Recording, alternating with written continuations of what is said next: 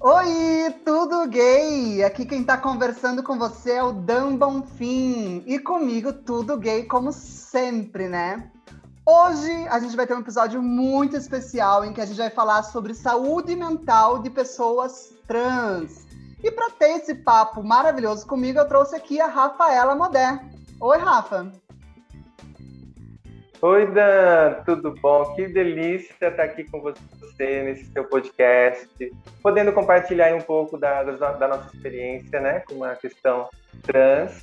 E adoro aí, tá tudo gay por aqui também, né? Ou tudo trava, ou tudo trans. Estamos aí.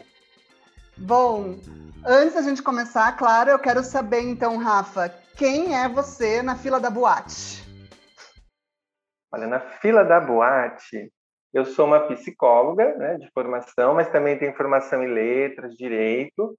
Sou pós-graduada em psicologia institucional e também em formação em educação à distância. Eu atuei como psicóloga na, na prefeitura aqui de Araraquara, fui coordenadora até hoje, até a data mais ou menos, de, de coordenadora de direitos humanos aqui do município, e atualmente eu sou diretora geral da escola de governo do município. Maravilhosa, né, gente? Bom, gente, olha só. Hoje o que, que vai rolar aqui? A gente vai fazer como se fosse uma jornada psicológica da pessoa trans.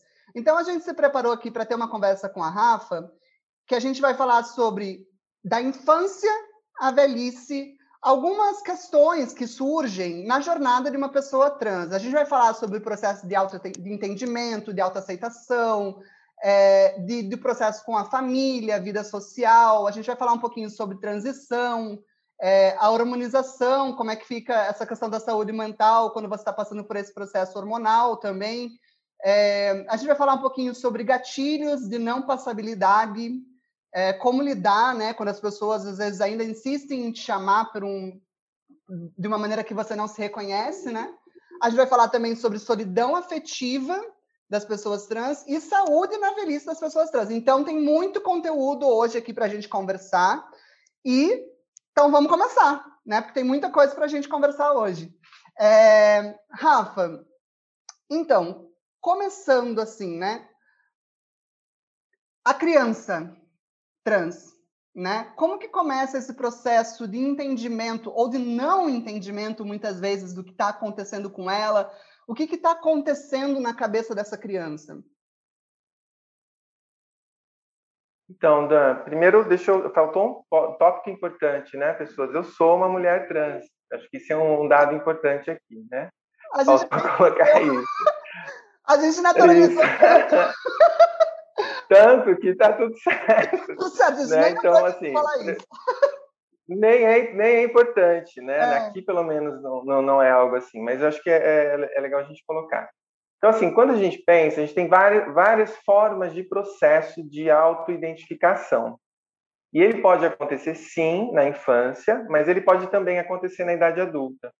Algumas pessoas só se reconhecem realmente, como percebem ao longo da vida que tem alguma coisa diferente nelas, que elas não se encaixam no gênero que elas foram designadas ao nascer, e está muito embasado no sexo genital, né, na genitália, mas elas não conseguem identificar essa questão da, da, da transexualidade, né, da transgeneridade. Porém, muitas mulheres trans e travestis têm a identificação, e é muito comum nas mulheres, essa autoidentificação muito pequenas. Se você pegar relatos, procurem na internet pessoas trans famosas ou conhecidas, muitas delas vão dizer que lá pelos 5, 6 anos que é quando você começa a ter um entendimento melhor de quem que você é um, um ser separado dos demais, que você tem uma identidade.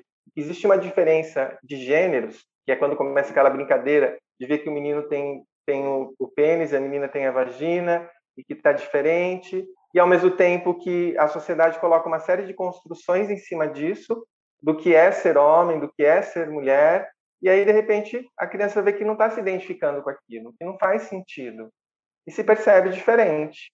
Muitas vezes ela acaba sendo ridicularizada, ou porque ela tem comportamento de menino, no caso do homem trans, ou porque ela tem comportamento de menina. Né?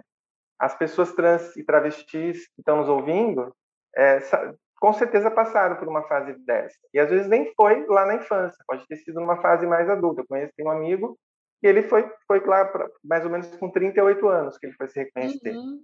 É, no meu caso, o reconhecimento foi realmente bem Sim, acho... bastante, bastante. Porque também tem uma outra questão da gente não ter acesso à informação. Se você, por exemplo, eu, eu vim de uma cidade muito pequena, né, de 60 mil habitantes. É, fui até criado em São Paulo um período, mas depois, é, então assim, não tinha informação sobre. A gente tinha, né, então esse pessoal mais velho, eu tenho 49 anos, é, tinha uma dificuldade maior de, desse entendimento. Junto com isso, às vezes a família não sabe, às vezes, por mais que esteja exposto na mídia, aquilo não fica claro, né? Agora está um pouco mais em evidência, mas isso também dificulta o processo de autoidentificação. Se percebe que tem algo diferente ali, que não bate, mas não consegue se entender direito. Mas algumas pessoas conseguem perceber que, opa, eu não sou isso. E são aqueles vídeos que a gente vê na internet da criança falando, eu não sou uma, uma menina. Uhum. Se vocês não seguem, tem o Mães pela Diversidade, eles fizeram um projeto mês passado que foi da visibilidade trans, mês passado não, retrasado, né? Com depoimentos de mães de crianças trans. E teve um relato nos comentários que me chamou a atenção, que era a criança falando, mamãe, se eu morrer, e era, era um, uma, uma mulher, uma menina trans, se eu morrer, eu, nasço, eu vou nascer menina? Aí a mãe fala, olha, pode até ser que sim, pode ser que não, mas você não vai ser, talvez, minha, minha, minha filha. E aí ela trabalhou então a questão da transexualidade, da transgeneridade e deu andamento. É, eu cheguei a trazer uma mãe dessas, acabou não dando certo, para a gente conversar, também de uma criança trans, né, lá de Campinas. E aí também a ideia que se tinha é que era uma criança muito extrovertida, que talvez fosse mais um, um fazer uh, uma pose, uma personagem, sabe? E não era, era a identidade da criança. Realmente ela se identificava como menina. E os pais precisam estar cada vez mais atentos a isso, né? Uhum. E, então o processo acontece mais ou menos assim, no meio na dúvida, mas às vezes de uma forma muito intensa, sabendo e tendo certeza de que não se é, não se, se pertence àquele gênero. Uhum. E, bom, logo depois da infância, para todos nós, vem a adolescência, né? Que não é uma fase fácil para ninguém. E agora você está me contando que tem esses casos onde sim, talvez o pai percebe, ele é mais, uh, ele aceita melhor essas situações, ele está um pouco mais informado, mas a gente sabe que na maioria das vezes não é isso que acontece, né? E a pessoa passa de uma do, é, de uma, do infantil para a adolescência é, de uma maneira muito turbulenta. Então, uma, uma fase da vida que já é turbulenta acaba ficando um pouco mais ainda, talvez, né? E muita, talvez a você pode falar um pouco, talvez, quais são os sentimentos que vão surgindo nesse momento da adolescência, esses conflitos, né?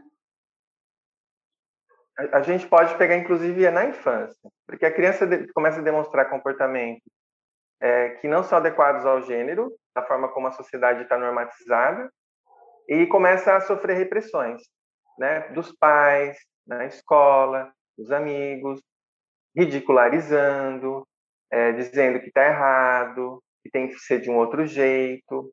E aí você imagina na constituição desse self, desse ser, é, lidar com uma rejeição constante da sua identidade primordial.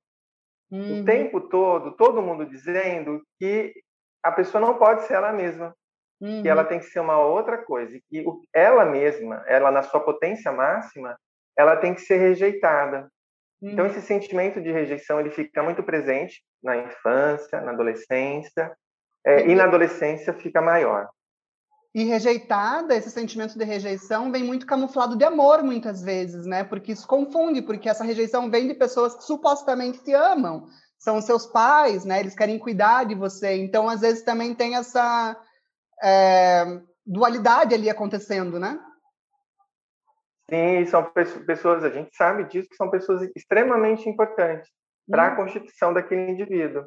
E, uhum. e, aí o apoio dos pais, né, tanto da mãe como do pai, é, de extrema relevância. Quando isso não acontece, e são pessoas que teoricamente têm autoridade, são as pessoas que me ensinam sobre a vida, me ensinam, inclusive, me ajudaram inclusive a caminhar. Como é que eu faço se essas pessoas estão dizendo que eu não posso ser quem eu sou? E aí é o conflito que fica lá dentro Aí eu vou lá para a adolescência e aí começa a questão das alterações hormonais que vão gerar as, os caracteres secundários. E aí, pronto. A, a menina vai desenvolver seios, mas ela se sente um menino. O menino vai ter pelos, vai aumentar tamanho de testa, projeção do maxilar, e mais os ombros vão ficar mais largos e mais um monte de coisas. E aquela transformação ocorrendo e a sensação é, de, de não adequação ela se intensifica muitas vezes. E por que, que eu falo muitas vezes? Porque nem toda pessoa trans ela tem a necessidade de alterações corporais. Às vezes ela consegue dar conta do corpo que ela vivencia, porém ela tem necessidade de se expressar de uma forma diferente, porque sua identidade interna é outra. Uhum. Mas às vezes ela, ela dá conta de ter um corpo que te, teoricamente não se identifica com o gênero é, que ela se identifica, né? Confusei. E quando você fala da conta, é muito nesse sentido de dar conta de estar numa sociedade que não consegue compreender isso que ela está apresentando, não que existe uma dificuldade é, intrínseca, né? Na verdade, ela está se sentindo bem com ela mesma, né? Mas se a sociedade então não me reconhece, daí sim essa pessoa, digamos assim, ela dá conta, né? De, de passar por essa experiência humana de uma maneira um pouco é, mais é, autocentrada, talvez. Mas que, é, eu acho que de o, forma o alguma é ponto é aí que também, é o, né? que é o, que é o, que é o, é o ponto do, da, da crença que se tem que tanto pessoas de orientação sexual diversa, né, gays, lésbicas, bissexuais, pansexuais, ou as pessoas transexuais, de que a gente tem uma propensão maior à depressão, por exemplo, uhum. ou ter uhum. problemas de saúde mental, como se isso fosse uma constituição biológica nossa. E a realidade é que não é essa. A realidade é que a sociedade nos adoece por conta de toda a, a, a não queria usar a palavra opressão, mas por toda a repressão, né? Uhum. Que a gente sofre para a gente não ser quem a gente é, pelas rejeições que a gente enfrenta por ser quem a gente é. E a pessoa trans vai vivenciar isso também.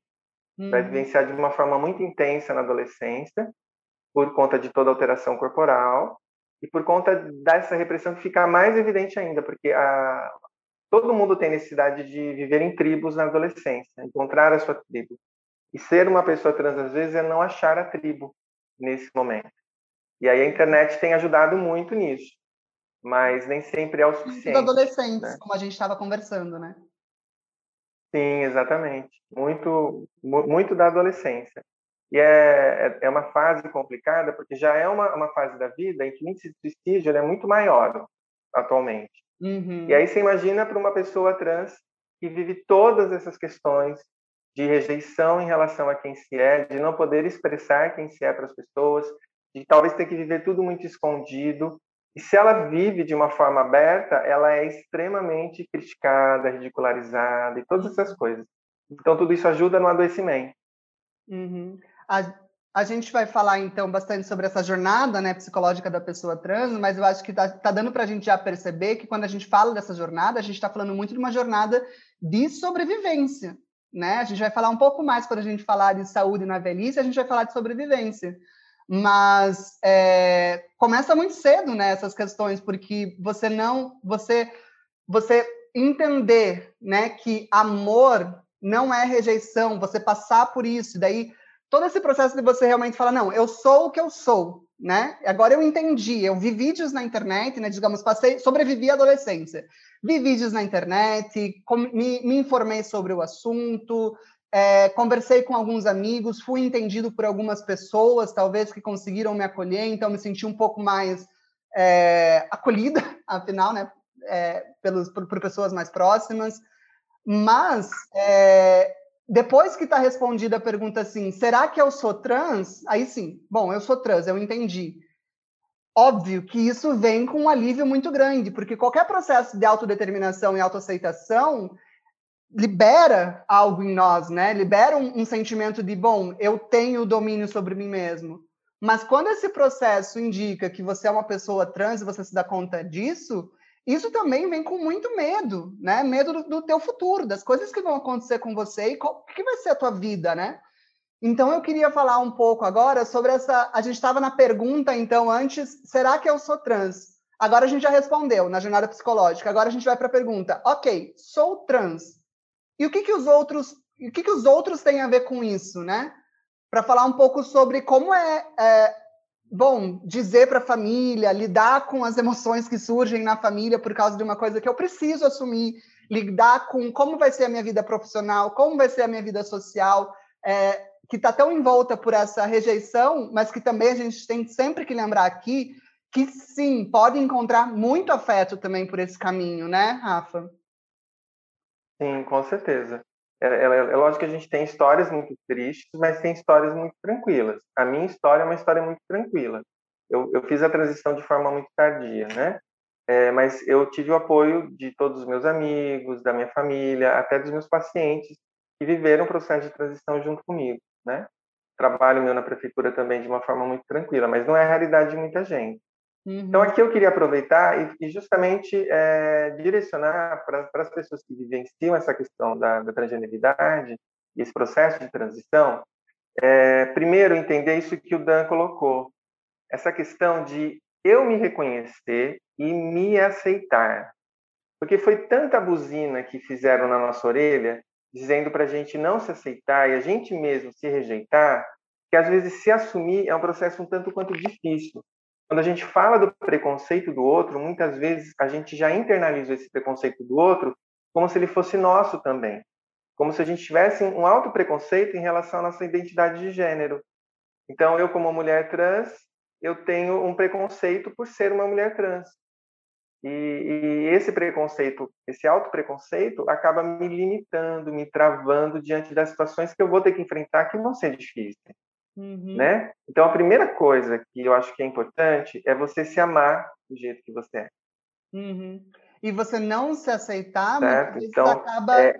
dificultando né? É, todas as suas relações, porque infelizmente você ser trans muitas vezes sim vai significar que você vai ter que se explicar. Eu estou fazendo aqui aspas, as pessoas não estão estão é, só ouvindo, né? Mas que você vai ter que é, se explicar, você vai ter que muitas vezes se fazer entender, né? Então é muito importante que você também se entenda, que você se aceite com muita informação, para que quando essas questões surgirem, que sim, infelizmente existem e são é, muitas vezes um pouco violentas, porque a gente não quer ter que ficar se explicando o tempo todo quem a gente é, né? Mas que você esteja preparado e, e firme, né? Então informação também é muito importante, me parece, Rafa. Sim, Sim, sim, com certeza. É buscar informação, buscar, se possível, nem sempre é possível, eu sei disso porque nem todo mundo tem condições, mas atendimento psicológico, né? O SUS tem eh, esse tipo de atendimento, tem às vezes o, o CRASMA na cidade, às vezes tem o equipamento para saúde mental de criança e adolescente. Então são espaços que você pode procurar. É lógico que a gente nunca sabe se esses profissionais estão prontos para a diversidade, né? Uhum. Mas é um, é um espaço possível para ajudar nesse processo de autoentendimento porque a transfobia é estrutural, né? Assim como o racismo. Então, ela está também institucionalizada de alguma maneira, né? Então, às vezes você vai procurar instituições e nem sempre você vai encontrar, mas se, é mais provável que você encontre se você procurar, né? Então, vamos sempre seguir esse caminho, né? Sim, exato. É, porque o que acontece na internet, às vezes a gente vai achar muita coisa boa, mas muita coisa que pode deixar a gente mal se a gente tem acompanhamento de um profissional, não é aquela questão de você ficar dependente, não é isso. Mas é uma pessoa que vai poder te ajudar a você se entender, se reconhecer é, e se aceitar como você é. Então, o primeiro passo seria esse auto-amor, esse, esse, esse autocuidado, esse autoentendimento do que é ser uma pessoa trans, vendo que você se identifica, porque ser trans não é ser só uma mulher trans ou travesti ou um homem trans. Você também pode ser uma pessoa não binária né, que não se identifica com nenhum gênero ou que se identifica com os dois e ora performa de um jeito, ora de outro. É, então são questões para ser trabalhada com calma. Por exemplo, tem um rapaz no consultório que veio, se eu olhasse de uma forma assim, pá, é, com certeza é uma mulher trans que não se reconheceu. Não, eu tenho que respeitar o tempo dele, porque às vezes ele é um não binário, às vezes ele só tem vontade de performar a feminilidade, mas se identifica como homem. Então tem que ser todo um processo de construção. Não é assim, ah, eu sou trans. Calma, vamos entender melhor o que é isso, como isso funciona, para realmente eu me reconhecer e tirar todo o preconceito que eu tiver em relação a esse tema, de achar que eu vou ser rejeitado e tudo mais. Vai acontecer coisas assim? Vão acontecer. Mas a gente tem como lidar se a gente estiver forte com a gente mesmo, sabendo quem a gente é e certo do que a gente é, sem preconceito. Eu estou lembrando aqui de um recurso psicológico, né, que eu estudei uma vez e que eu acho que é muito útil nesse caso das pessoas que às vezes se sentem rejeitadas, porque infelizmente a gente sabe que a rejeição familiar é uma coisa que é muito comum nessa experiência, né, na experiência trans. E muitas vezes o que essa pessoa pode fazer é se perguntar: o que eu faria se eu fosse a minha própria mãe? Porque quando você fala de autocuidado, a gente também pode lembrar um pouquinho do que, que é um autoacolhimento, né? Ao invés de você, é, bom, se martirizar pela expectativa de que você teria de acolhimento dos seus pais e que você não recebe, e às vezes isso gerar em você um sentimento autodestrutivo, você também pode começar a pensar assim, tá, mas eu vou ser a minha própria mãe, eu vou ser o meu próprio pai. Que que meu pai, meu, que que se eu fosse meu próprio pai, o que que eu diria para mim nesse momento que eu conquistei, eu tirei uma nota boa num processo seletivo? Né? Porque é, às vezes a própria pessoa ela pode também desenvolver um autoamparo, né? Como um recurso psicológico. Claro que isso não resolve todos os problemas, mas às vezes num momento de dor você ter um recurso assim pode te ajudar a, bom, assentar as coisas e vou eu me cuidar, eu vou me abraçar, eu vou ter esse autocuidado até para eu ter força suficiente para ir também com os meus amigos, para ir também é, desabafar, às vezes, com uma pessoa que eu sei que vai me entender, ou, claro, procurar ajuda é, terapêutica, se possível, né? Sim, exatamente. E, e assim, você foi falando, eu fui lembrando que todo esse, esse processo de entendimento de si é, é, a questão da família. Quando a gente pega uma, uma, uma adolescente, uma criança, eu não, eu não atendo criança, eu atendo a partir de 14 anos, né? Mas um adolescente com uma família muito desestruturada. E é justamente esse o, o, o, não vamos dizer conselho não, mas a orientação, né? De que ele procure é, situações que deem conta daquilo que ele está sentindo carência. É, e é bem isso, é uma se colocar às vezes no lugar do próprio pai, da própria mãe, de fazer coisas que lhe deem prazer, de se valorizar, de, de se autoelogiar, porque às vezes eu não vou ter isso em casa. E a gente não está falando só de pessoas trans. É, quem, não, quem, de repente, muita gente tem pai e mãe que não deu conta. É, Tem uhum. histórias assim extremamente terríveis de, de, de abuso, é, de violência, de presença de, de álcool, de adicção em um dos pais, que gera uma série de problemas, uhum. ou problemas de saúde mental na família. E a gente tem que dar conta de entender que nossos pais estão limitados e às vezes a limitação é não entender o que é ser uma pessoa trans, não respeitar o que é ser uma pessoa trans. E aí eu tenho que entender essa limitação deles, né? Não é não é simplesmente aceitar, mas meus pais são limitados. Eles são limitados, o que eu faço com isso? Então eu não posso gerar expectativas em cima deles, porque eles não vão responder às minhas expectativas.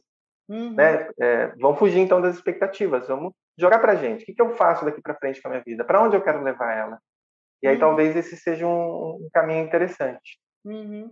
Sim, porque na verdade a gente pode até encarar talvez essa experiência, se a gente for encarar de uma maneira positiva, como uma oportunidade de amadurecimento que na verdade todas as pessoas precisam, né? Porque na verdade talvez muitas pessoas no decorrer da vida, por não passarem por essas dificuldades, elas não vão ter, não vão nem ter os insights para ter essa oportunidade de amadurecer, porque isso que a gente está falando seria bom para todo mundo. Mas se você é trans, seria muito bom, muito bom para você, né? E você vai se tornar, na verdade, Sim. uma pessoa mais madura, mais capaz, mais inteligente, mais uh, emocionalmente centrada, né? Então, é, é, importante a gente enxergar, talvez. Eu sempre enxerguei assim, na verdade. Eu sempre achei que ser gay, né, era um pouco uma vantagem, bem entre aspas, assim, de entrar num processo existencial que talvez e, e fazer perguntas sobre o mundo, sobre a sociedade, que talvez outras pessoas não fariam e que na verdade acabou me colocando num lugar de estudar, de, de estudar comportamento, estudar sociedade e isso me acalma porque daí eu, eu adquiro um conhecimento sobre aquilo, né? Ao invés de só é, sofrer com as mazelas do sistema, não, eu me torno mais consciente do sistema e isso também me ajuda a lidar com com as maneiras como esse sistema me oprime. Sim, sim. E, e, e, e aí é o legal do estudar, né, que o, que o Dan colocou. É, é importante fazer pesquisas para entender por que, que é errado na nossa sociedade ser trans. Da onde veio isso? Quem que inventou essa história de que eu não posso ser trans?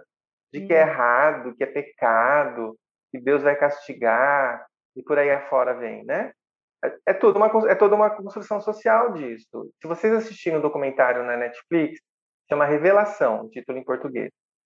É, procurem, assistam. É um, é, é, são só pessoas trans que fazem esse documentário e eles contam a história do cinema americano desde a da década de 20, que acho que foi quando, ou 30, não lembro, até os dias atuais, e de como as pessoas transgêneras foram representadas no cinema sempre de uma forma muito pejorativa, sempre como uma, coisa ou objetificada ou de nojo. Tem uma cena do Ace Ventura, eu gostava do Ace Ventura, gente, aí a gente abre os olhos.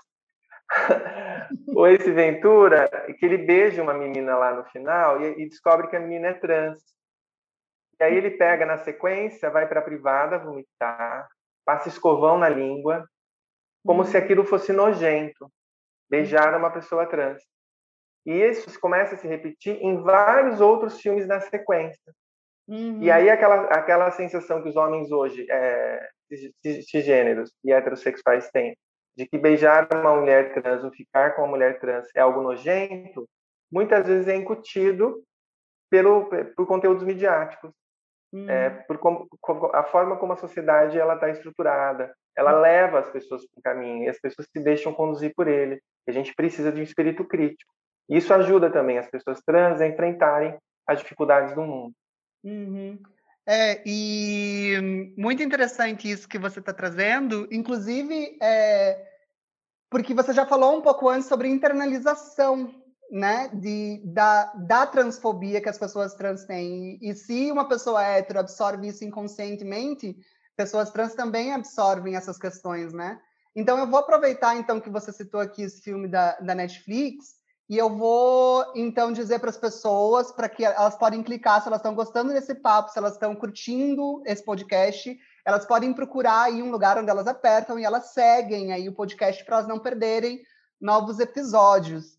E também já avisar também que tem um link na descrição com a minha newsletter. E nessa newsletter eu vou colocar, eu vou assistir esse filme porque eu ainda não vi, vou colocar a minha opinião sobre esse filme lá também para vocês verem e vou também indicar o filme que, que a Rafa está trazendo para gente. E seguindo aqui, né, com a nossa conversa, bom, consegui lidar, né, com algumas coisas aí já, né? Então resolvi minhas questões com a família. A gente está na jornada psicológica da pessoa trans, né? Vamos lembrar disso resolvi essas questões com a família e tal. Claro que muitas coisas aqui a gente está falando, elas acontecem simultaneamente. E a gente já comentou que não necessariamente pessoas trans sentem é, desconforto dentro do seu corpo, né? Algumas pessoas se sentem é, bem, ou como você falou aquela hora, conseguem lidar, né? Dão conta de lidar com o preconceito e vivem bem naquele corpo. Mas é comum também, é muito talvez é, em questões de saúde mental seria até adequado, né? Passar por um processo de adequação que tem muitas partes dentro desse processo, que vai desde, bom, vestimenta, né? Uso do, de, de talvez cosmético, né? É, processos que às vezes não são cirúrgicos, mas são estéticos também que podem acontecer nesse processo de talvez é, essa adequação, né? E tem também a hormonização, né? Que era o que a gente queria falar um pouquinho agora. Porque a harmonização é um processo que eu imagino que deva ser muito intenso, né? É, para pessoas trans. E a gente chega aqui num lugar agora que a gente fala de perguntas, né? O que eu sou? Né? Será que eu sou trans? Daí sim, sou trans. Sou trans, o que os outros têm com isso? Já resolvemos, né? Me informe e tudo mais. E daí a pessoa entra numa ideia, muitas vezes, de uma falsa certeza, né? Bom, se eu mudar o meu corpo, eu serei mais aceito, ponto. Ela, ela acha que isso vai resolver todos os problemas dela, é hormonização, é adequação de gênero. E não é bem assim, né, Rafa? Não, não é bem assim. Eu, quando comecei meu processo, eu procurei, falei, gente, tem que ter mais psicólogas trans ou psicólogos trans é, no, no, Brasil, aqui em São Paulo, né? e eu consegui uma psicóloga trans de São Carlos, que ela me orientou, a gente fez um, uma hora de conversa, e ela disse uma frase que eu gostei muito e gravei. Nunca, jamais, eu deixarei de ser uma mulher trans. Eu posso fazer cirurgia de redesignação sexual, fazer hormonização, que não é, a palavra certa hormonização não é terapia hormonal, e terapia dá uma ideia de cura, que eu vou curar alguma coisa, e não é uma cura, é só uma modificação que eu desejo fazer, né? É, eu acho que eu vou fazer tudo, cirurgia facial, no meu caso, se fosse ver, fazer na testa, né? E não sei o quê, vou pôr seio, ou o homem trans vai tirar o seio, vai tirar o útero, e de repente vai tentar fazer cirurgia de, também de redesignação, que no homem trans ainda não é uma coisa experimental, não, tá, não é uma coisa que dá muito certo, mas que seja, eu vou fazer tudo isso, mas ainda assim eu serei uma pessoa trans. E tá tudo bem. Esse é, essa é a questão, porque quando eu, eu luto para não ser uma pessoa trans, eu estou tendo preconceito comigo mesma, ou comigo mesmo, mesmo. Então, a ideia não é essa. A ideia é, primeiro, assumir, sou uma pessoa trans. Tá, ok, dentro dessa realidade, como é que eu fico mais confortável com o meu corpo? Preciso pôr seio? Vou pôr seio. Preciso me harmonizar? Vou me harmonizar. Eu vou fazer aquilo que tem sentido para mim. A Linda Quebrada, né? Esse é o nome? Uhum. Isso. Ela, não sei se vocês viram o Instagram dela, ela tá postando, ela colocou seios. E ela fala Eu um pouco, teve um, um, que ela colocou agora, isso, sobre o uhum. processo dela, né? E que ela gosta dessa coisa de transmutar, de se transformar, de, de... E ela tá tão feliz no corpo dela que ela se permite fazer modificações que ela sente que são legais naquele momento. Ela gosta disso. E é mais ou menos isso que eu, que eu acho que é importante, a gente gostar de estar no nosso corpo. Talvez eu não precise fazer uma cirurgia de redesignação sexual, né, que é a antiga cirurgia de mudança de sexo. Vou estar bem, tendo aquela genitália ali, tá tudo certo. Uhum. É, e quando a gente pensa nas questões de saúde mental, é, a gente tem que pensar que quando eu vou usar a hormonização, eu vou ter, é, até eu achar o ponto de equilíbrio, eu vou ter muita oscilação de humor. Muita oscilação de humor. E é importante estar sendo acompanhado, acompanhado, acompanhado por um endocrinologista. E aí temos um problema. Que é endocrinologista que atende de forma adequada pessoas trans. Então é, é uma luta, tem que pesquisar, perguntar para outras pessoas que já fizeram o processo e tal, para a gente achar. E nesse processo de achar o nível adequado, e mesmo do corpo se acostumar, muitas vezes a gente entra em processos depressivos. E esses processos não são só por conta da, das questões que a gente vive de, de repressão, opressão ou, ou, rejeição, mas também por conta da questão hormonal. Ela vai gerar picos de humor. Uhum. E aí é importante tá, por isso que aí nesse momento é importante estar sendo acompanhada por um psicólogo ou um, um, algum tipo de terapia para uhum. poder dar conta desses processos que você vai vivenciar. Hum. Uma outra questão que eu acho que é importante colocar é que a partir do momento que eu decido fazer a transição, é, e essa transição vai te levar para um outro lugar que você não estava, a gente tem uma necessidade muito grande de que aconteça agora. Muito gente. Eu preciso transformar meu corpo agora. Eu não aguento mais ter esse corpo. Uhum. Então, o uhum. processo de disforia ele fica muito mais intenso no primeiro ano. E aí é um, é um momento muito delicado que às vezes as pessoas têm ideações suicidas, crises depressivas muito fortes. Da hormonização. Da, do momento em que você decide transicionar para o seu, seu gênero de verdade. Não necessariamente né? então, com, eu, com esse recurso da harmonização. Não necessariamente com hum. isso, não necessariamente. Então hum. você, porque o que acontece? Quase toda pessoa trans tem uma ideia do que é o seu corpo de verdade uhum. é imagética, né? Mas ela, ela existe, de como eu seria. E a gente tem uma idealização disso, que é a idealização mesmo, porque a gente não vai chegar naquilo. Mesmo que faça mil cirurgias, é muito difícil chegar naquele ponto. É, e aí eu, eu vou, vou transicionar, decidir. Sou Rafaela, é, sou uma mulher trans e vou transicionar. Quando eu faço isso, eu falo para mim mesma isso, é como todo aquele desejo aquela identificação que eu já tinha, ela viesse toda de uma vez. Hum. E aí e aí eu sou. Só que eu não sou, porque fisicamente eu ainda não me reconheço. E aí o processo disfórico fica mais intenso. Hum. E é, é muito comum no primeiro ano esse processo ficar mais intenso. Então, de você não querer chorar no espelho, de você chorar porque o seu corpo ainda não é o que você quer, de falar eu queria é, morrer e nascer de novo, porque mas aí eu, aí que eu tenho para dizer, calma. Uhum. Ele é um processo lento. Medita. Paciência. É um processo Isso, faz meditação. Para um Ó, pesquisas são super a favor da meditação. acende o incenso, incenso, né? Relaxa, querido. Relaxa, querido. Come chocolate. come chocolate, bem gostoso, né? Faz escaldapés, daqueles com cheirinhos gostosos. É aos poucos. Né? Isso. É um processo lento. Por exemplo, eu vejo, eu, eu tenho um ano e pouco na minha transição, né? Por isso que eu tenho 49 e estou viva, já vamos falar disso. Né? Vamos, né? daqui a pouco. E, é, então, assim, o meu, lá atrás, muitas crises disfóricas, muitas. Porque, assim, é uma, é uma vontade de destruição do corpo que está ali para que o novo corpo venha. Só que essa destruição, às vezes, ela vem com uma ideia de ideação suicida. Então, é mais ou menos assim. Quantas pessoas trans já pensaram em se matar? Eu aqui, é, é, como é que fala?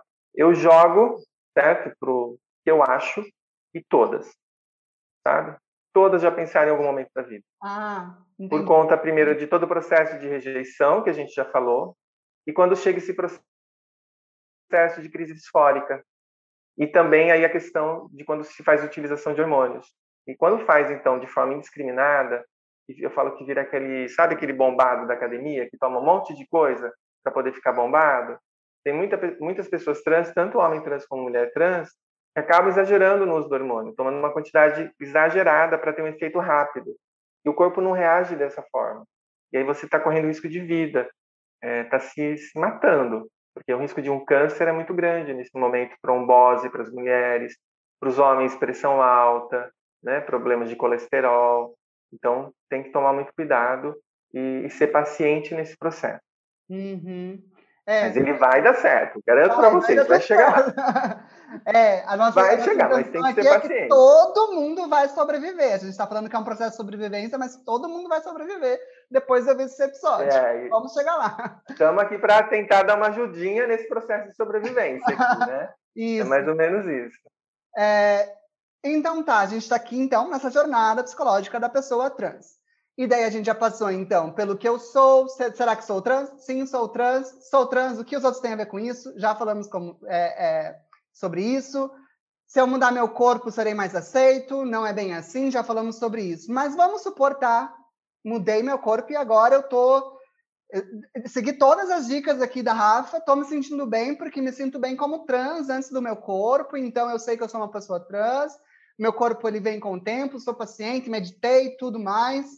E daí a gente entra numa coisa que são os gatilhos de não passibilidade, né? Porque às vezes você pode estar até tudo bem com você, você já está resolvida, você às vezes nem enfrenta mais tantas tantos preconceitos porque você soube como é, deixar o seu entorno mais fraterno, digamos assim, no decorrer da sua vida, as pessoas mais próximas de você, mas viver é um delírio. Né? Viver é sair na rua e para todo mundo é um pouco violento. Então, para pessoas trans, é um pouco bastante mais né? viver. Como que, o que, que, é isso que a gente está falando? O que, que são gatilhos de não passibilidade e como lidar com esses gatilhos, Rafa? Então, assim, nem toda pessoa trans tem problema com os pronomes, né? Ou os nomes. Então, pessoas não binárias normalmente são super tranquilas. Você pode chamar de ele, de ela, de ele, pode chamar de José e Joaquina e tá tudo certo. Então tem gente que não tem problema com isso. Mas pessoas que são mais identificadas dentro da binariedade, eu sou uma dessas pessoas. Eu só gosto de ser chamada no feminino. Não, e não gosto que erre o meu nome. É Rafaela e ponto. O outro nome é o que a gente brinca que é nome morto, né? Não é nome morto, me ajudou a chegar até aqui e tal mas não quero mais ser chamada por aquele nome, não faz mais sentido para mim. Ou não faz sentido ver fotos antigas minhas sendo postadas por amigos, por exemplo, e marcar lá Rafaela Modé. Oh, gente, como assim? A gente vai lá e conversa com o amigo, tira por favor a marcação. É, então, assim, né? É, o que acontece? quando, como a gente fica muito na neura de ninguém errar nosso pronome, ninguém errar o nosso nome, o nosso ouvido às vezes ele nos engana. Então, primeiro começa a prestar atenção, no caso principalmente as mulheres trans, como as mulheres cisgêneras falam de si mesmas. Nós vivemos numa cultura extremamente machista, patriarcal. Então, os pronomes masculinos, eles predominam na nossa linguagem. A gente não fala todas, a gente sempre fala todos numa reunião, mesmo que a maioria seja mulher. E por aí vai. É, falar de mim mesma. Muitas mulheres falam falar de mim mesmo. É, em vez de falar tranquila, ela fala tranquilo. Uhum. E a gente começa a entrar numas neuras de não, mas está falando errado, está me chamando errado. Olha, não estou passável. As pessoas não me reconhecem como quem eu sou, não identificam quem eu sou. Estou fazendo tudo, olha, cortei o cabelo, deixei o cabelo crescer, é, meu seio cresceu, estou usando sutiã com bojo. E nem assim as pessoas estão vendo quem eu sou, gente, né? Uhum. Porque seio de mulher trans, infelizmente, a maior parte seio não é muito grande. A gente acaba usando silicone por conta disso, né? Para dar uma uhum. aumentadinha no, na, na, no bonito. Para dar um potencial, é, né? Como você falou. potencial, uma valorizada. Eu ainda não fiz nada, mas no produto? É, é, mas a gente usa sutiã com bojo dá uma ajudadinha, gente. Uhum. E, e, aí, e aí o que acontece? Uh, a pessoa, você está no mercado, a pessoa fala senhor. Será que foi senhor? Será que não foi senhora? E você está tão condicionada a que as pessoas vão te chamar errado que você acaba ouvindo errado. E uhum. isso é uma uhum. coisa que eu, eu me auto-percebi. Levei para terapia. Algumas pessoas que eu atendo também são trans. Eu comecei a checar e realmente funcionou, inclusive, para as pessoas que eu atendo também não não caírem nessa, nessa emboscada. Uhum. É, senhor, senhora, é, e agora sim, um erro que acontece, que esse realmente é um erro de audição, é quando eu tenho três pessoas, eu e mais duas pessoas. E essas duas pessoas começam a falar de mim. Normalmente elas pedem o, a trava de me chamar no feminino e acabam me chamando no masculino. Principalmente são o evento passado, da época que eu era é, o que eu não sou. então aí acaba me chamando no masculino. Uhum. Né? me chamando no masculino, contando a história no masculino, e eu ali presente, feminina, linda, maravilhosa, né? Isso acontece também. E aí é uma questão de corrigir, mas corrigir na educação, olha, não está adequado, não é assim, por que você não me chamou desse outro jeito? Mas às vezes a gente não aguenta, a gente fica irritada, nervosa e briga. Né? Faz parte do processo. Faz parte também, né? Opa! Mamãe, tadinha de mamãe. Mamãe tem 76 anos, gente. Coitada. Ela eu fiz ela assistir tanto documentário trans que vocês não têm noção. Mas... Vai aprender sim, senhora! Gente, aliás, isso é dica, isso é dica. Façam seus pais assistirem documentários trans, para eles entenderem o que é a transexualidade, a transgeneridade. Minha mãe fala que não aguenta mais ouvir falar sobre isso, gente. Mas tem que pôr lá para encher água lá abaixo. Esse povo tem que entender que não é a norma que está vigente que é a única válida existem outras formas de ser existir no, no, no planeta, né? Então, taca lá filme que fala sobre, né? Garota Dinamarquesa não é um bom filme para falar disso, tá, galera? Não acho. É, principalmente porque é um homem. Ai, porque eu acho que ele coloca de uma forma muito romantizada e triste, que eu falo que é aquela coisa. Uhum. Filme gay e filme trans, a personagem principal sempre morre. Fica uhum, doente, né? tem câncer né, gente? Aquele Nossa, drama todo, sempre tem que. Como se eu não tivesse gatilho né? suficiente. Isso, coloca mais um ali, ou tem sofrimento, né? Sei lá, eu acho que é muito romantizado ali a coisa, e a, a situação a gente sabe que não aconteceu bem daquele jeito. Um outro filme que é Gel, não sei se vocês já viram, hum. é de uma menina que faz balé. Também é um, um, um garoto que não é transgênero, fez a personagem, mas é bem interessante, é um filme belga. É, tem na Netflix. É, colocar, tem um monte, né? Vou colocar todos esses filmes que a Rafa está contando para a gente lá na minha newsletter. O link para assinar está aí na descrição do episódio. Sim. Agora, agora é, é legal filmes que é, séries que empoderam a gente, porque essas daí são tristes, sabe? É uma coisa assim de sofrimento, de ter ah, uma pessoa trans. Eu acho que esse é o ponto. Fica uma, uma coisa muito na dor. Eu achei que você estava falando de coisas é felizes já desses outros. Não, mas também. Isso, aí não. É, ah, tá. Esses dois são só assim tristes. Mas a gente tem, por exemplo, Pose. Pose. Pose é, um, é show de bola, né? né? Porque ela, ela vai, vai, vai brigar, vai lutar, vai atrás, né? Tem as dificuldades, mas ela é empoderada. Uhum. É uma uhum. outra forma de enfrentamento da sociedade. Então, uhum. eu acho bem interessante, bem interessante. E quando vocês assistirem o, esse Revelação, ele vai explicar essas séries todas. O que, que elas têm de legal e o que elas não têm de legal. O que, que elas hum. ajudam a gente entender o universo trans e que elas, na verdade, colocam preconceitos em cima da gente. Massa. Então, ó, primeiro, de novo. Olha, essa dica tá maravilhosa. É revelação. Primeiro você assiste Revelação, aí depois você pode voltar a assistir filme com temática trans, que senão você não. Né? Exatamente. Né? Tem uma Isso. ordem aqui dos fatores. Sim, e, e aí, assim, lembra que a, a passabilidade não é algo que a gente deve buscar. A gente deve buscar o corpo que a gente se sente feliz. Uhum. Às vezes fica, por exemplo, a, minha transição é muito próxima de uma cisgeneridade, mas eu sou uma mulher de 49 anos que vivi no universo cis muito tempo.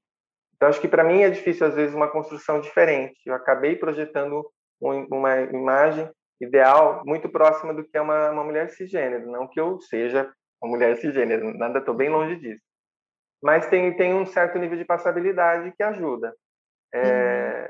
Mas não procurem isso, procurem só estar felizes com o corpo que vocês têm. E, e, e estando feliz assim, dane-se o que o outro pensa, fala. Se ele chamou errado, a gente corrige. Teve um uhum. guarda que estava com uma blusa com um certo decote, seio à mostra, gente. Cabelo bonito, e ele me chamou de senhor. Aí eu cheguei perto dele na hora que eu estava. cheguei na perto dele e falei assim, senhora, né? Só fiz a correção. Senhora. E, é o poder, é. E a gente vai corrigindo até que as pessoas vão, vão aprendendo como lidar com a gente, porque também uhum. para muitas pessoas é novidade. Por exemplo, uhum. eu estar no espaço de poder. Eu, eu falei com a. Eu tive uma entrevista aqui com a Marina Reidel, né, que é diretora do Departamento de Promoção de Direitos LGBT lá em Brasília, né? Há uns episódios atrás, o pessoal pode ouvir também. E uma coisa que ela citou, que é muito interessante, é que, às vezes, as pessoas que são cis, nem sempre elas são ah, um monstro preconceituoso que quer acabar com pessoas trans no mundo. Um, às vezes elas não entendem, e muitas vezes o que acontece é que ela, ela citou isso, né? Ela falou que as pessoas cis, às vezes, elas têm um pânico. Meu Deus, uma pessoa trans.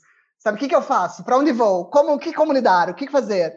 E é isso, sabe? Tipo, é, é o dia a dia, é um dia depois do outro, né? Que nem você fala, aí é um porteiro. Você foi lá falou dessa vez, daí ele tá te vendo ali todo dia, né? As pessoas também, a gente vai trazendo essa é, visibilidade trans, não só para o dia da visibilidade trans, mas para o dia a dia, né? Porque uma coisa que eu acho bem interessante de pensar é que todas essas reflexões que a gente está tendo hoje, mulheres trans, homens trans, pessoas não binárias cada vez mais empoderadas, me remete muito a uma década de 70 e 80, em que os gays estavam muito nesse processo, né? Então, naquele momento estava sendo muito uhum. discutido, né? Ser gay, que você tem que aceitar, sair do armário, né? Homossexualidade, homossexualidade tá tudo bem. Enquanto, enquanto naquele tempo, entre os próprios gays, ser trans era tipo, não, não é nosso, isso não tem nada a ver com a gente, travesti, que horror, né? Mas então agora a gente está também. Por que, que hoje a gente está colhendo esses frutos, né? De, desse tempo onde pessoas gays lá atrás lutaram, e, enfim. E hoje ser gay já não é assim lá aquele armário todo, digamos assim.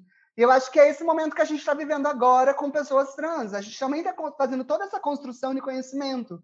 E claro que, que isso só vai gerar cada vez mais empoderamento e mais pessoas aparecendo no cotidiano do mundo, porque é, é como era 60, como sempre foi. Pessoas gays sempre existiram, elas só não eram vistas. Pessoas trans também sempre existiram, elas só não eram vistas e muitas vezes se escondiam a vida inteira atrás de uma coisa que elas não eram também, né? Quando sobreviviam, como a gente já falou.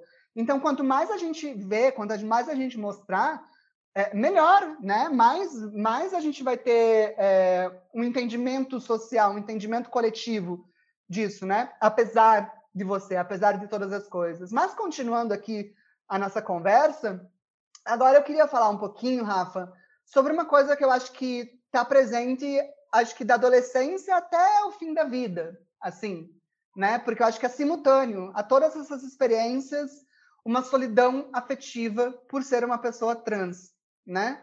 Porque, claro, a gente está falando aqui de uma experiência de ser trans, mas isso não tira sexualidades, né? A gente está falando de gênero, mas é, ser trans são mil experiências diferentes. A gente está tentando aqui fazer um apanhado geral, né? Com uma ênfase talvez em mulheres trans, mas é, tem homem trans gay, tem homem trans hétero, tem mulher trans lésbica, tem mulher trans e, e a solidão afetiva muitas vezes perpassa é, muito essa experiência, porque a pessoa sente que ela não vai encontrar alguém que vai é, entender ela, que vai. É, agora sim, né? Tem que passar a bola um pouco para o outro, né? Aceitar eu do jeito que eu sou, né? Eu quero também ter essa experiência, eu também quero viver uma experiência de família, uma experiência afetiva, uma experiência de ser amada. É, e não é fácil, né? Isso também é um processo psicológico bastante desgastante para pessoas trans. E acho que a gente podia falar um pouquinho dessa, né? É, dessa pergunta, né? Que a gente está falando aqui por perguntas. Então a pergunta agora seria: é, serei amado? Tipo, sei o que sou, já sei como lidar com as pessoas, já me aceitei, consigo entender meus gatilhos. Serei amado como sou? É, então, essa é uma questão que os homens trans vivenciam, mas em menor intensidade, né? É, eu acho que o lance de ser homem dentro do mundo machista ajuda um pouco, né? uhum. né? Acho. Não, não, não posso embasar isso de uma forma assim, é isso. Mas eu acho que isso talvez ajude. Fica uhum. um pouco mais fácil. É, agora, quando você é uma mulher trans, o ser mulher já te objetifica. Já te objetifica. Ser mulher, seja mulher cisgênera, seja mulher transgênera ou qualquer outro tipo de mulher ou, ou categoria que venha de mulher no futuro, né? Porque já tem questões em relação à, à cisgeneridade também. Seria uma forma de colocar em caixinha as pessoas também, né? Uhum. Mas quando a gente pensa em, em, violência de gênero, o gênero feminino é o que mais sofre, né? Não é o masculino, é o feminino. Existe violência no masculino? Existe, mas é a mulher que mais sofre. E com mulheres trans não é diferente essa objetificação, que, que é se colocar num papel de um objeto realmente de prazer para o homem, de ele poder, tipo, hoje eu estava esperando o, o carro vir me pegar, o meu carro está no mecânico, estava com uma outra mulher, um senhor passou, olhou para mim de cima embaixo, olhou para outra mulher de cima embaixo, com aquele olhar sem vergonha. É, sabe? Sempre essa, esse tipo de violência acontece. Uhum. Eu estou vivendo é há um ano e meio essa, verdade, essa, É um mini assédio, né? Vamos chamar assim. Sim, um mini assédio. Por exemplo, Facebook, é, eu nunca recebi tanta solicitação de amizade de homem. Porém, uhum. quando eu estava no, no, no, gênero oposto, não, né? Uhum. Era uma pessoa teoricamente gay e posso dizer que apesar de ser uma pessoa muito bonita na época, não era uma, uma coisa que acontecia com frequência. Uhum. Agora é uma quantidade absurda, mas aquele absurdo do cara mandar um, uma foto do seu órgão genital, uhum. de querer fazer uma videochamada sem ter conversado com você, como uhum. se você estivesse ali à disposição. Da pessoa marcar uma entrevista, uma, uma, um atendimento psicológico com você e no fim mandar a foto do membro dizendo que era muito grande se eu poderia ajudar. Então são, sabe, violências assim de ligar no telefone falando que é casado, mas que gosta de pessoas trans, se eu poderia ajudar como psicóloga. Na verdade, ele estava me assediando. Hum. É, então a gente vivencia né? muito essa questão.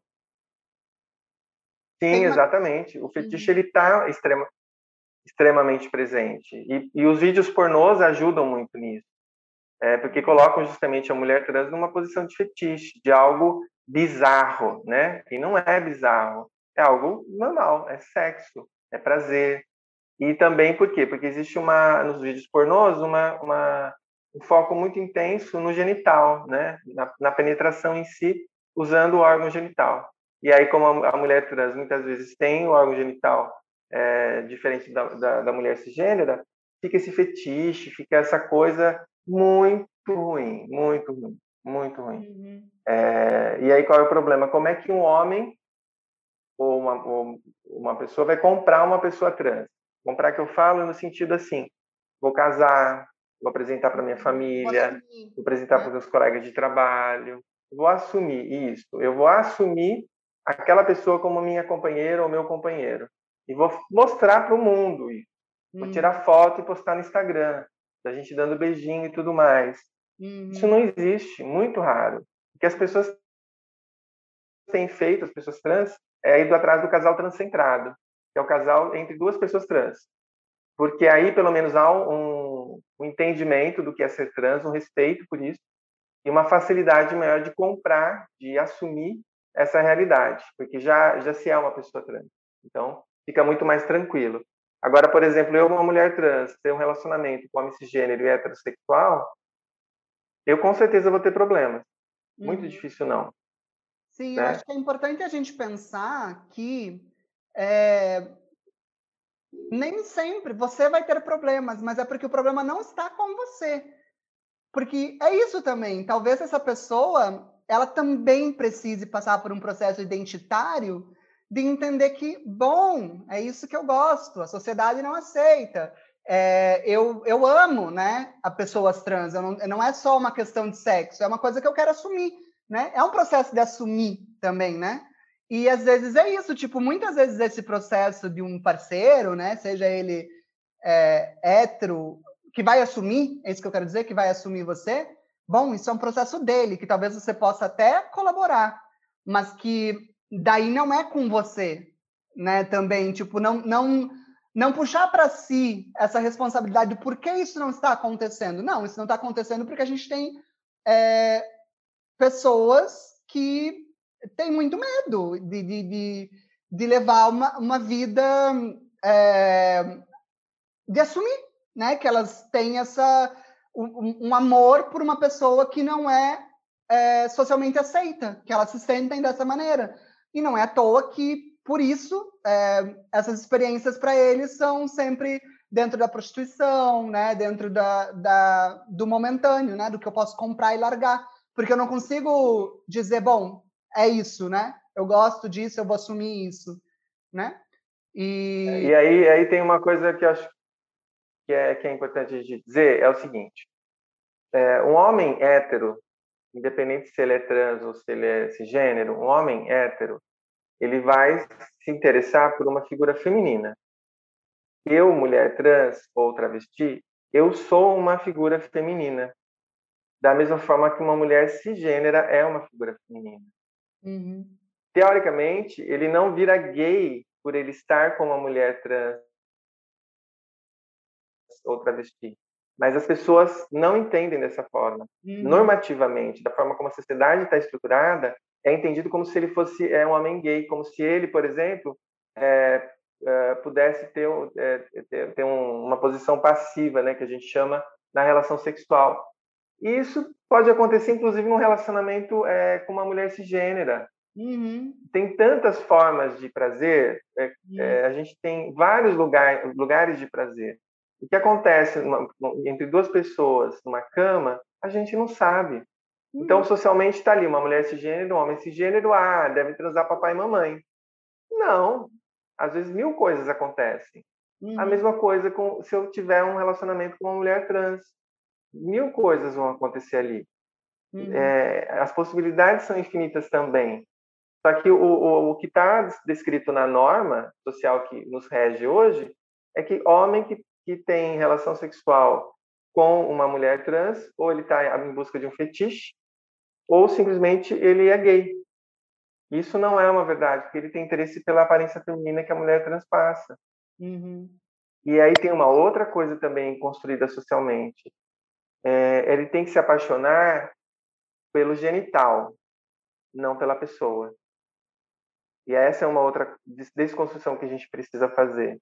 Então, a pessoa que vai se aproximar de mim, ela vai se aproximar não porque eu sou, eu sou uma mulher trans, mas porque eu sou uma mulher interessante, porque eu sou uma mulher de repente inteligente, uma hum. mulher bem resolvida, uma mulher empoderada, uma mulher bonita, uma mulher cheirosa, né? E aí a questão genital ela passa por um aspecto muito pequeno que não hum. diz respeito. É, envolve outras coisas, uma relação amorosa. A gente está uhum. falando só de sexo, de fetiche, aí a gente está talvez só nessa questão de, da, da, genitália. Mas uhum. quando a gente fala de amor, de afeto, envolve uma questão de outras coisas. Que não... não tem a ver só com a questão uhum. do genital, porque hoje em dia eu coloco lá uma cinta com um pênis, pronto, uhum. a mulher tem pênis também e vai transar com o marido do jeito que quiser, pronto. Uhum. Sim, completamente. É, e disso que você está falando, eu estou lembrando aqui também que é isso, né? Se, se essa pessoa, de repente, não se assume, né? Ou, tipo, se isso não está acontecendo, isso é um problema com a pessoa. E hoje a gente não está falando muito aqui sobre uma coisa que também acontece, que são homens trans, que são héteros, que sim, é, às vezes é, conseguem ter uma, uma passabilidade, conseguem. É, e por serem homens, claro, numa sociedade machista, tem algumas vantagens, entre aspas, em relação a, a, a, mulheres trans, é um tipo, digamos, uma, uma manifestação de pessoa trans que é um pouco menos, que sofre um, talvez um pouco menos preconceito, como a gente comentou, mas existe sim uma. Porque eu também já atendi pessoas nesse sentido, uma questão de, de não se sentir bem o suficiente para flertar com meninas, né? Ou tipo uma, como ausência do falo como uma problemática, né? Porque que menina que vai se interessar por mim? Porque normalmente é isso, né? Eles se interessam por meninas héteros também, né? É, uhum. é, é, o que acontece, né? Pelo menos esse caso que, que eu recebi foi assim, né? Que meninos vão, que meninas que vão se interessar por mim porque é, o que elas precisam é da genitália. E é a mesma coisa, na verdade, que a gente está falando agora. Não, sabe? Relação é muito mais que genitália. E se isso é uma questão difícil para essa pessoa que vai se relacionar com você, bom, isso é uma questão para ela. Recomenda um bom terapeuta para ela para ela resolver. Mas não toma isso para você como uma questão sua, sabe? E, e, e dentro disso que a gente está falando, para a gente já ir se encaminhando para o final, né? Que a gente está aqui num episódio bem longo, está muito gostoso. Mas para a gente se encaminhando para o final, a solidão afetiva, ela muitas vezes ela se arrasta, né? E a gente vai falar agora um pouco de saúde na velhice, saúde mental na velhice trans, né? Sim. E também é uma questão que envolve a solidão afetiva muitas vezes, né? É, e aqui a gente a gente fala um pouquinho, né? A gente trouxe as perguntas no decorrer do episódio. A pergunta que, que tem aqui é sobreviverei, né? Tipo, chegarei lá, viverei isso, né? Ou também é, por quanto tempo, né? Conseguirei sobreviver, né? Dentro de, dessa solidão, dentro de todas essas coisas que eu tenho passado durante toda a minha vida. Mas se tudo der certo, se você ouviu esse episódio do, do podcast, você vai ter passado por muito menos problemas, se tudo der certo. Mas mesmo assim, digamos, estou nesse momento. Fala um pouquinho disso, da velhice trans, para gente. Então, a gente hoje a gente tem uma expectativa de vida das pessoas trans em 35 anos, porque a maior parte vai para a prostituição. A gente tem questão do, do, por conta da prostituição, maior incidência de DSTs e HIV/AIDS, né? Uhum. É, 20% a mais, é, por exemplo, a população geral está em torno de menos de 1%. A população trans chega a 20%. É, é uma questão. Junto com isso, é, sobrevivência, morte, violência. O Brasil é o país que mais mata já há 13 anos consecutivos né, no mundo. É, então, são várias questões aí. O fato de muitas vezes estar sem família, porque a família rejeita. Tudo isso são condições que vão colocando e levando a pessoa muitas vezes para a morte. Mas algumas pessoas conseguem sobreviver aí. E como 90% das pessoas trans estão na prostituição, né, é, ainda, e a gente está tentando trabalhar justamente para mudar essa realidade, é, quando elas envelhecem, como elas se prostituem? É um ponto, primeiro de tudo. Como é que elas ganham a vida? É, então, precisa de planejamento. Na verdade, a estratégia a gente precisa ter durante a vida toda. Então, eu vou decidir transicionar. Como é que eu faço isso de uma forma segura? Segura que eu falo o quê? Financeiramente, educacionalmente. Será que eu devo me segurar um pouco para poder ter condições de ter uma vida melhor lá na frente, como pessoa trans, é algo para se pensar. Quando eu chego lá na velhice, é, eu posso chegar numa solidão muito extrema, de ficar sem, sem familiares, porque eu já vivi quase a vida toda nisso, e de ter questões de saúde, porque a hormonização, como a maior parte morre cedo, a gente não tem ainda ideia de aonde essa hormonização vai levar ao longo do tempo, né? o uso constante de hormônios. Então, isso pode gerar problemas de saúde mental. E, afetivamente, o, o, a gente vive numa sociedade que valoriza a juventude, então, é uma questão do, do idoso, de uma forma geral. ele acaba sendo, a pessoa acaba sendo excluída dessa, desse leque de possibilidades de afetividades. E aí o que eu, que eu acho que é importante a gente sempre ter um, um hall de pessoas amigas que a gente pode contar, porque a gente não pode contar com familiares, mas vamos ter os amigos que são a família que a gente escolhe. Então hum. isso é uma forma. Vamos planejar o nosso futuro. Então de repente pagar um carnezinho do INSS aí para ter uma aposentadoria, né? Uhum. São coisas para a gente pensar. É, procurar outros tipos de afazeres, sei lá, artesanato, algum tipo de arte, coisas que possam me sustentar. Eu falo que ser psicólogo, eu pensei de duas formas quando eu optei pela psicologia. Eu penso que é uma profissão que eu posso fazer, ser psicóloga na velhice. E, e passa uma ideia muitas vezes de sabedoria, de que tem mais tempo, né? Então, quanto mais tempo você tem de vida, é melhor para o ser psicóloga, né? Então, acho que isso foi uma coisa que eu pensei também. Me daria sustento, porque o medo é esse, a gente ficar sem sustento, sem ter como se manter, e ter que apelar para a prostituição para poder sobreviver. E aí, idosa, como é que eu faço isso? Como é que vão querer meu corpo, né? Então, olha a situação que a gente acaba é, se deparando nessa, nessa situação. E que violência é isso para a pessoa, né? Uhum. Uh, hoje em São Paulo, a gente tem lá a Casa Florescer, uma, uma casa-abrigo para mulheres trans, né? Uhum. Não tem, que eu tenha visto, pessoas idosas, né? Mas já são projetos que vão surgindo hoje, através de políticas públicas, para justamente talvez dar conta dessas situações que podem acontecer no futuro. Mas o fato é que a gente precisa mudar essa sociedade o mais rápido possível e algumas coisas a, a gente vê de positivo. Né, eu faço parte da Articulação Nacional de Psicólogos Trans, é um grupo de psicólogos trans e estudantes de psicologia trans. E, hum. e são mais de 100 pessoas. E tem muitas pessoas que são estudantes de psicologia ali. Então isso deixa a gente feliz, porque sabe que são pessoas que não entraram na prostituição, que conseguiram ter um outro caminho. E a gente quer que uhum. cada vez mais tenham isso, né? tem um Transempregos em São Paulo. Em São Paulo tem um programa que chama Transcidadania. Aqui em uhum. Araraquara a gente tem, que é a cidade onde eu moro, Centro de Referência LGBT, que também presta suporte, inclusive suporte psicológico. Vamos ter uma casa-abrigo aqui também para público LGBT. Então, são ações que a gente está fazendo enquanto sociedade para olhar para essas pessoas. Tivemos aí quase 30 vereadoras trans eleitas no Brasil. Aqui em Araraquara a gente teve uma também, uma travesti.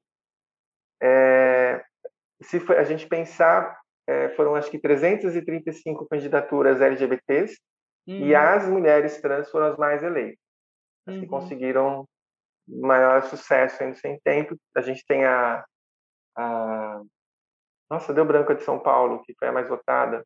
Erika Hilton. Isso, Erika Hilton. Uhum. Ela, né, a mulher mais votada na história e é uma mulher uhum. trans. Então a gente está tá caminhando, mas a tem tá muito tá ainda para caminhar.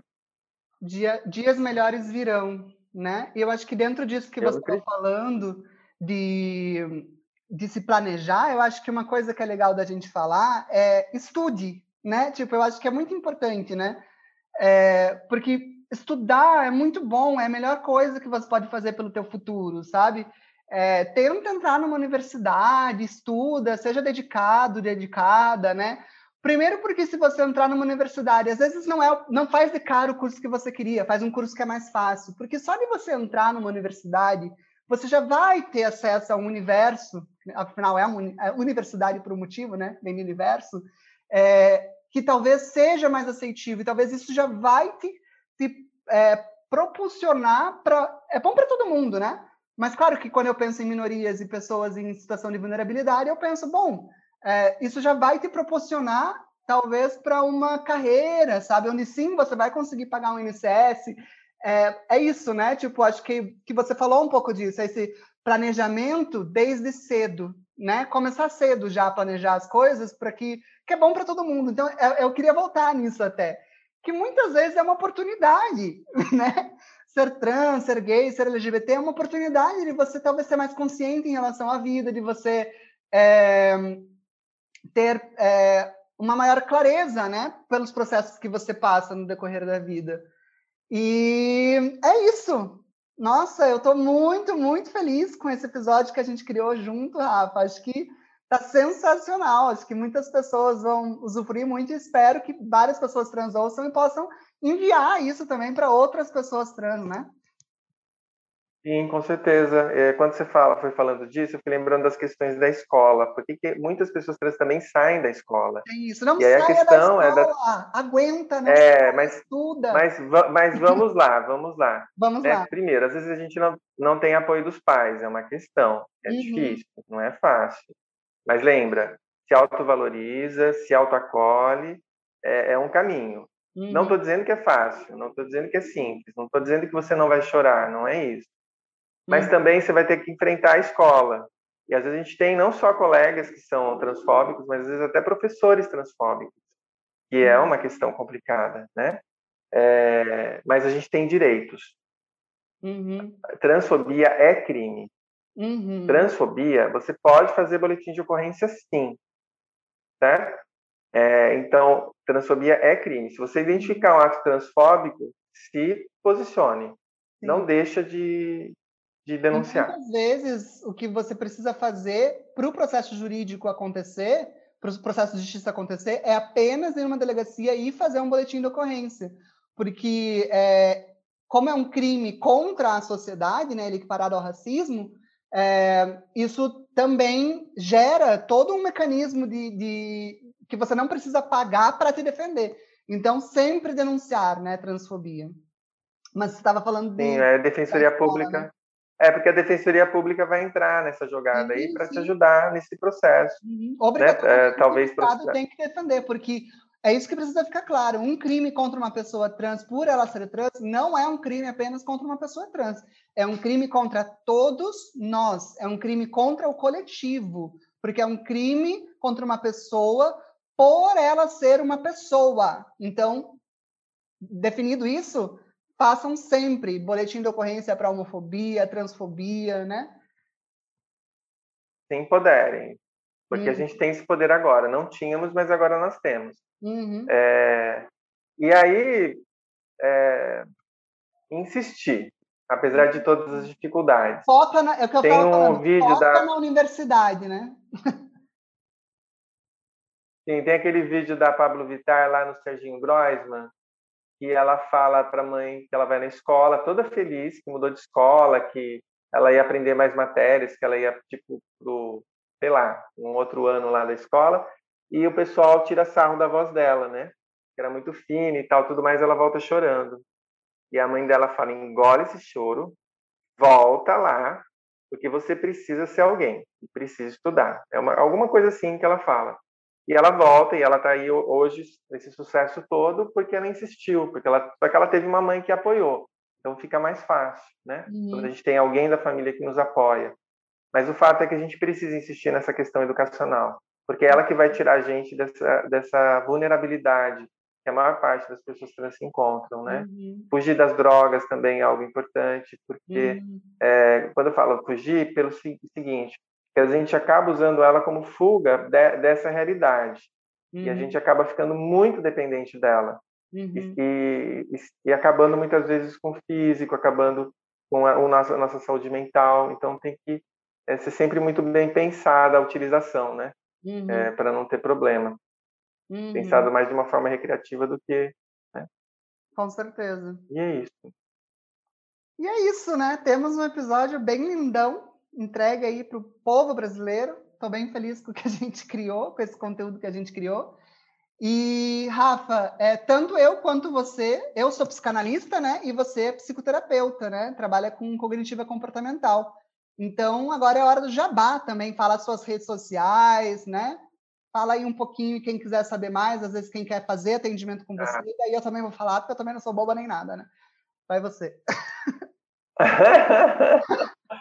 Não, eu, eu, eu tenho um Instagram que é bem compridinho, assim, que é rafaela.modé, modé são quatro letrinhas só, né? É M-O-D-E, ponto psicologia. Então, vocês me acham lá no Instagram, ali tem, tem telefone acho que de contato. E no, tem o Facebook, que é só procurar Rafaela Modé, só tem eu, né? Se jogar no Google, vocês me acham, super fácil. Tem telefone lá também para entrar em contato, né? Jogou um Google, Rafaela Modé, vocês vão me achar, só tem eu. Rafaela Beraldo tem bastante, que é meu nome do meio, mas Modé, só tem eu, exclusiva. vou deixar também na descrição do episódio para as pessoas encontrarem e vou deixar também as minhas as duas contas, né?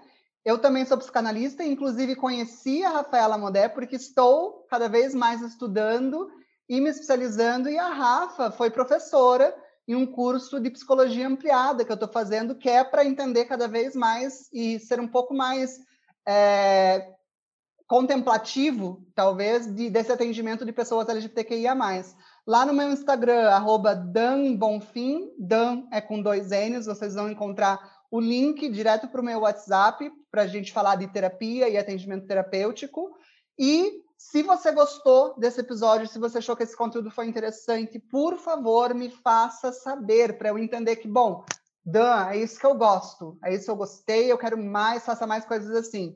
Deixa comentário, curte a foto lá no Instagram, é... me faça saber. Deixe em algum lugar comentário para mim saber o que, que você gostou e, e, vamos discutir cada vez mais esse assunto, né? O meu Instagram, como eu já falei, é o arroba Dan Bonfim, Dan com dois N's, e o, o Instagram do podcast é o arroba Tudo Gay Podcast. E é isso. Muito obrigado, Rafa. Estou muito, muito Eu feliz. que agradeço, Dan. Também, muito feliz aí por ter participado. Acho que para a gente poder conversar um pouquinho sobre essa temática, de repente trazer algum tipo de, de ajuda. E também, se vocês quiserem, sei lá, por uma, por uma pessoa trans, tiver alguma dúvida, quiserem alguma orientação, pode me procurar no direct lá. A gente conversa um pouquinho, tá bom? Esse episódio usou áudios da biblioteca de áudio do YouTube. A investigação e produção foi feita pelo Rodrigo Luciano de Jesus. E o roteiro, execução, edição e divulgação por mim mesmo, Dan Bonfim. Se você quiser fazer uma colaboração espontânea em qualquer valor para apoiar financeiramente esse projeto, meu Pix é meu telefone comercial 42 9983 38101. No Instagram estamos como arroba tudogaypodcast. Mas se você quiser falar diretamente comigo ou conhecer meus outros projetos, é só procurar por arroba danbonfim. Ah, Dan é com dois N's, tá? Na descrição desse episódio, você também vai encontrar um link para assinar nossa newsletter gratuitamente e receber uma vez por mês conteúdos extras relacionados aos assuntos que tratamos por aqui. E tá no mundo mais um episódio do Tudo Gay. Siga, curta, comente, compartilhe. Um beijo para as travestis. Até sexta que vem. Tchau!